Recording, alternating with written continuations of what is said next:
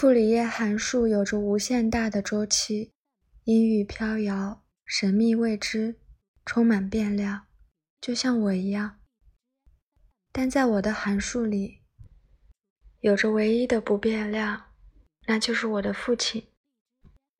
父亲永远是我的软肋。爷爷是军人，奶奶是朝鲜族的混血，我爸是家里唯一的男丁。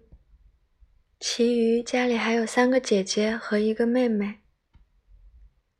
四岁那年，我随父亲离开北方村子去了深圳，从一个小院转移到另一个不起眼的房子，过着平平淡淡的生活。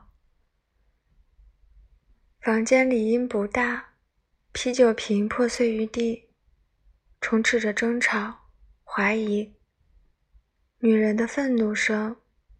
恐惧充斥着我的整个童年，一个女人的歇斯底里和一个卑微包容的男人。意料之中，很快，他们的婚姻走到了尽头。法院判决离婚，财产分割，男人四处变卖财产，颤抖着交给对面他曾经爱过的人。我站在中间。左侧女人和姐姐数着钱，带着不满和不知足；右侧是男人呆愣愣的回答：“都可以不要，只要我的女儿，我要女儿。”这个声音就是我身旁高大而温暖的男人，我的父亲。父亲独自在社会打拼，我寄宿在爷爷奶奶家。偶尔他会有空闲时间来看我，不知道什么时候，一个南方女人出现在了他身边。他的生活似乎也丰富了许多。那个女人年轻活泼，热情大方，给我买衣服、买玩具，甚至亲自做饭给我吃。从此，我的生活里多了一个角色，她叫母亲。家的概念是什么？我很模糊，可能就是每天傍晚回家，晚霞挂在天边，油烟机的声音在耳边。可能是我在偷偷看电视，这时走廊里有父亲的咳嗽声和脚步声。也可能是小时候得了一些看起来普普通通的奖状，却被父母高高的挂了起来。上了初中，我开始进入叛逆期。表面上我还是学习成绩优秀的乖乖女，但内心的我开始期盼打耳洞、烫染头发、化妆。我甚至很少和他们沟通。父亲好像拧紧了发条一样，生意越来越忙，陪伴我的时间越来越少。每次看见他。都感觉他似乎又陌生了一些。电话那头的他对我的表现越来越不满，甚至有时还会被批判和生母有着一样的基因。我能想象电话那头的他虚伪的和利益交换妥协。那是我人生最低谷、黑暗的时期。高一的时候。因为和女生集体有些矛盾，我被校园冷暴力了。不善于解释的我，只能看着朋友圈二十多条关于我的辱骂、嘲笑肆意传播。如果人身攻击到了我父母的咒骂，我就会措手不及。一些好友并不知道那些人说的是我，许多赞和评论让我有点失去理智。太过于压抑的自我爆发了。我知道早晚会有这么一天，但我没有想到会来得这么快。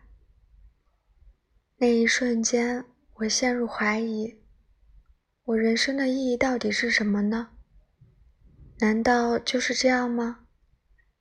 我缓缓走在学校五楼，半条腿悬在空中徘徊。我抑郁了。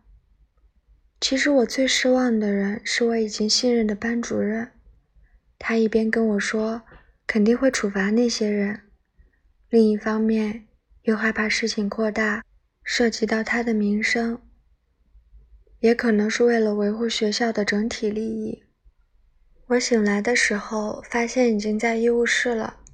班主任说：“只要你不告诉你父母被那些女生欺负了，我就会帮你修理他们，都没事儿的。”我信了这句话。母亲从家赶过来，问我发生了什么。我说没事儿。但后来学校笃定我是抑郁症跳楼未遂，我被休学了。父亲也赶了回来，我把事情都和他说了一遍，他不理解，把我送去了生母那里。我一个人坐着火车回到了北方。这时候，眼前的女人我已经不认识了，陌生的像是上辈子发生的事情。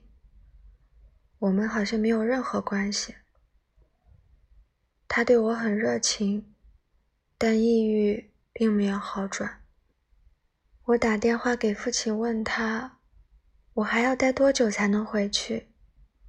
他在电话那头说：“半年吧。”有一瞬间，我觉得我似乎被抛弃了，孤零零的一个人，就像童年的时候，我拼命的在后面追生母坐的巴士一样。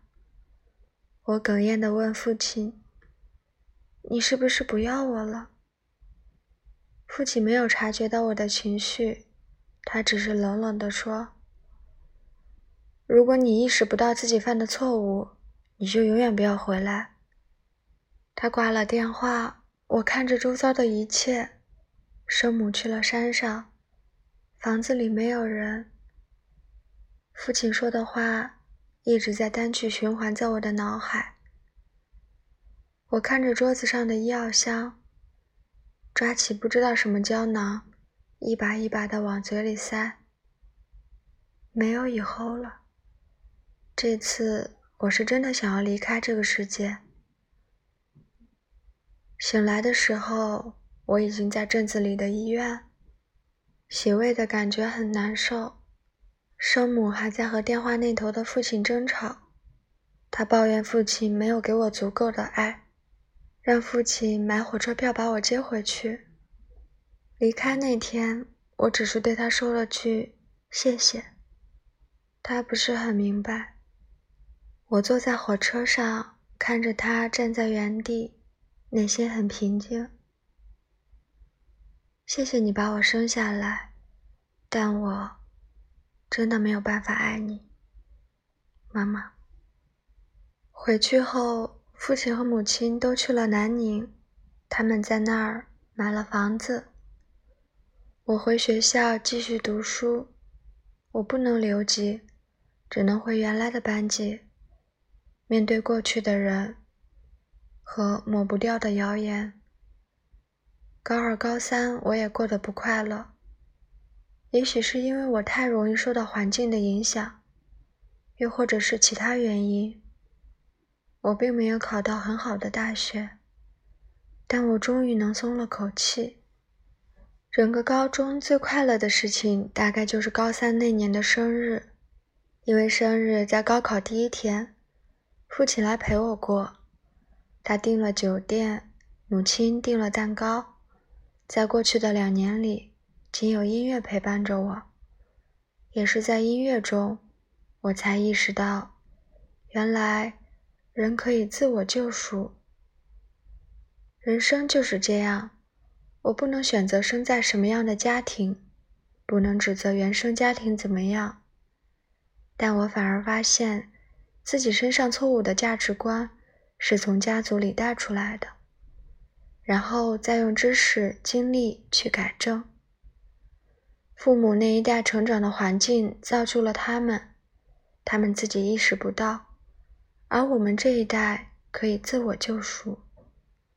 我也经常怨天尤人，虽然意识到这个过程很痛苦和艰难，甚至让我差点用生命的代价去经历。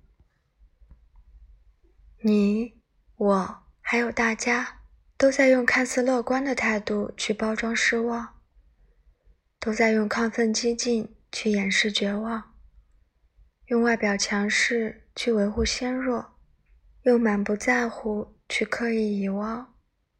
很多人的内核其实藏得很深很深，需要一层层的去剥落它。现在的我很清醒。在每个设立目标要去达成的日子里，默默的努力。我和家人们相处得很好，他们回了深圳，在靠近海湾的地方定居，我们团聚了。虽然我很难像小时候那样去依赖父亲，但是我和父亲的亲密感，大概就是出去喝酒，聊生意上的学问。看着眼前的这个男人，又秃又矮，还有点啤酒肚。他看我一眼就明白了。他告诉我，做生意这么多年，你不要想着年纪轻轻就赚多少钱。我唯一知道的是，当你开始注重内在的时候，你的外在也会随着你的内在而富有。当你越注重外在的时候，你就会越来越贫穷。